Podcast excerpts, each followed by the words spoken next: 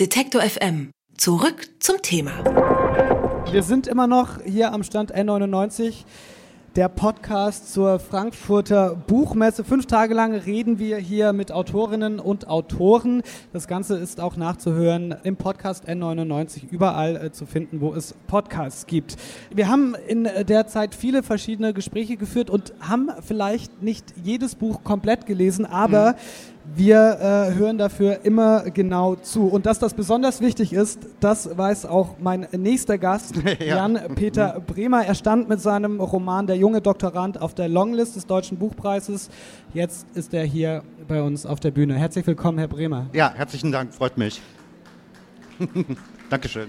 Ihr Buch, das ist ja fast schon eine Art Kammerspiel über das ja, genau. älter, ältere mhm. Ehepaar Kreilach, das Besuch bekommt von einem jungen Mann, der ja. über die künstlerische Arbeit von Günter Kreilach mhm. ähm, promovieren soll.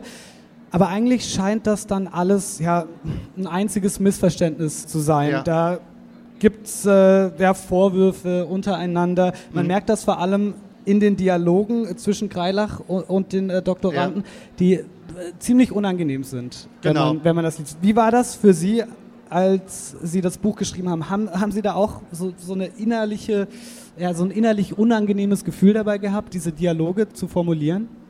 Nein, aber ich hatte, ähm, komischerweise hatte ich mir irgendwann das Ziel gesetzt, mal einen unendlich langen Streit zu inszenieren, literarisch. Was nicht besonders einfach ist, weil Streiten ist ja was Redundantes eigentlich. Also es passiert immer dasselbe und ähm, äh, es gibt gar keine unangenehmen Dialoge, wie Sie das gesagt haben, zwischen Herrn Greilach und dem jungen Doktoranden, weil äh, Herr Greilach den eigentlich nur monologisiert und der junge Doktorand dient eigentlich wie ein Hohlkörper dazu, da nur zuzuhören. Aber es gibt diese unangenehmen Dialoge zwischen Herrn Greilach und seiner Frau. Das ist ein Ehepaar, was schon sehr lange, also was, äh, was schon sehr alt ist. Also Herr Greilach ist vielleicht so 75 und sie ist äh, vielleicht 72, 73. Die erwarten halt, Herr Greilach ist Künstler, und der, seine besten Zeiten sind vorbei. Ja? Er äh, hatte in seinen besten Zeiten diese Mühle gekauft, in der er dann, in der dieses Buch spielt. Dies liegt ein bisschen abseits von einer kleinen Stadt, wo, der, wo sein größter Gegenspieler wohnt, ein anderer Künstler äh, mit seiner Frau Jutta. Und dieser Herr Greilach bekommt dann irgendwann einen Brief von diesem jungen Doktoranden, dass dieser Doktorand ihn besucht. Und Herr Greilach verspricht sich davon, dass sein Ruhm quasi aufgefrischt wird. Dass dieser junge Doktorand eine Arbeit über ihn schreibt, und diese Arbeit ihnen zu neuerlichen Ruhm verhilft. Das ist eine ganz hohe Erwartung, die sich aber dann überhaupt nicht erfüllt. Und Frau Greilach erhofft sich, dass dieser junge Mann ein bisschen neuen Schwung in ihr Leben bringt, ja? weil sie so mit diesem verbitterten Künstler da lebt und äh, relativ einsam und sich eigentlich hauptsächlich langweilt. Insofern ist dieser junge Doktorand für beide ein regelrechtes Heilsversprechen. Und da aber Heilsversprechen, wie ich auf Wikipedia gelesen habe, generell nicht eintreten können, aus sich heraus, bringt ja kein Glück in die Beziehung. Mhm. Sie haben das eben schon angesprochen, das ist so ein bisschen äh, die Triebfeder des, des Romans, dass dieses Ehepaar äh, Kreilach immer noch gesellschaftlich irgendwer sein möchte. Sie haben gesagt, genau. äh, die, die Frau will vielleicht ja, geliebt werden, mhm. äh, der Mann vers verspricht sich äh, späten Ruhm. Wie schädlich ist denn dieses Verlangen nach, nach Anerkennung in Ihren Augen? Ja, also äh, schädlich weiß ich nicht, aber Natürlich verlangt es einem Künstler, glaube ich, immer nach Anerkennung und äh, er möchte ja seine Sachen nach außen bringen. Und es ist ja in der Kunst generell so, dass sie Strömungen unterliegt. Und ähm, Herr Greilach war innerhalb dieser Strömung war er auch mal relativ erfolgreich. Das ist aber viele Jahrzehnte her. Dann ändern sich die Strömungen und er, er malt ja keine schlechteren Bilder, aber äh, sie interessieren nicht mehr. Sie sind nicht mehr Teil einer öffentlichen Wahrnehmung. Und äh, darunter leidet der Künstler natürlich sehr. Und ähm, Einige nehmen das hin, aber bei ihm führt das zu einer gewissen Verbitterung oder einer Versteifung. Äh, er kann sich auch nur noch durch die Kunst, seine Kunst äh, selbst als Mensch definieren.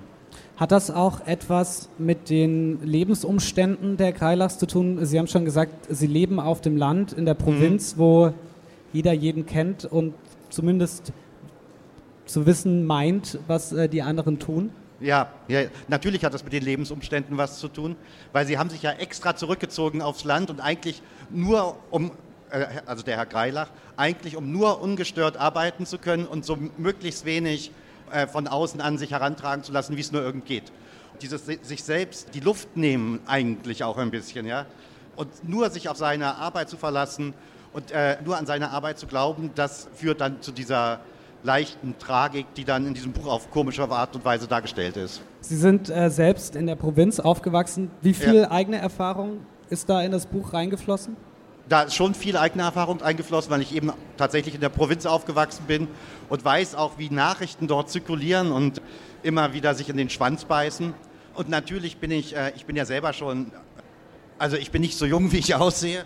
Und ähm, ich habe selber schon viele, relativ viele Erfahrungen gemacht und weiß auch, dass Schreibkrisen durchlebt und so weiter und so fort.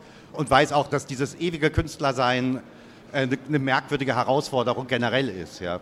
Mhm. Was genau meinen Sie da mit dieser merkwürdigen Herausforderung und dem, und dem ewigen weil man sich immer, Weil man immer wieder eine große Lebhaftigkeit aus sich selbst heraus schaffen muss, um wieder in eine Arbeit zu kommen, die dann auch Spaß macht. Und das ist eigentlich eine Erwartung, die, ähm, an der man fast zerbrechen kann manchmal. Ja. Die Greilachs, die haben noch ein anderes Problem man kann das ja als ja, so Projektion beschreiben, denn die beiden, die haben immer relativ genaue Vorstellungen äh, von den Menschen um sie herum und mhm. vergessen dabei darauf zu achten, wer da eigentlich wirklich sitzt, wer da ja. eigentlich wirklich in dem, in dem Umfeld äh, genau. sich bewegt. Ist dieser Egozentrismus, äh, will ich es mal nennen, diese, diese verschobene Wahrnehmung so das eigentliche Thema des Romans? Ja, das ist das eigentliche Thema des Romans. Sie haben sich ja beide ein Bild von dem jungen Doktoranden gemacht in dieser ganzen Zeit, in der der junge Doktorand eben nicht gekommen ist. Und jetzt ist der junge Doktorand da, er ist aber ganz anders, als Sie sich ihn vorgestellt haben. Aber ähm, Sie versuchen dieses Bild, was Sie sich gemacht haben, in den neuen jungen Doktoranden zu überschreiben. Das ist eigentlich das Lustige.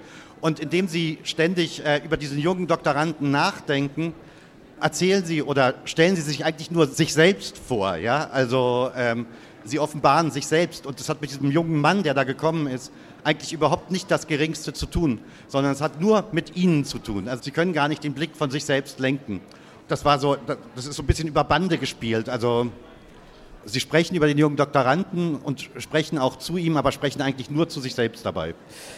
Die Geschichte ist ja auch eine Geschichte einer ja, Ehe, die nicht mehr ganz äh, intakt ist, die ja. daran krankt, äh, ja, weil sich beide Partner irgendwie vielleicht auch äh, aufgrund des fortgeschrittenen Alters äh, so ein bisschen überdrüssig geworden mm, sind. Mm. Haben Sie denn irgendwelche Tipps, nachdem Sie jetzt das Buch geschrieben haben, damit wir niemals in diese Situation kommen? Äh, nee, das nicht. Aber ich würde das äh, jedem, der Angst vor so einer Situation hat, ähm, das Buch vielleicht tatsächlich empfehlen, um zu wissen, worauf er achten muss oder ähm, äh, äh, keine Ahnung, ja. Das sagt Jan-Peter Bremer, der den Roman Der junge Doktorand ja. geschrieben hat. Ähm, war auf der Longlist des Deutschen Buchpreises, ist im Berlin Verlag erschienen, ein schmaler Band, konzentriert auf 176 äh, Seiten, kostet 20 Euro. Vielen Dank für den Besuch. Ja, gerne, danke. Sie wollen mehr Detektor FM hören? Dann richten Sie doch einen Dauerauftrag für die alternative Rundfunkgebühr ein.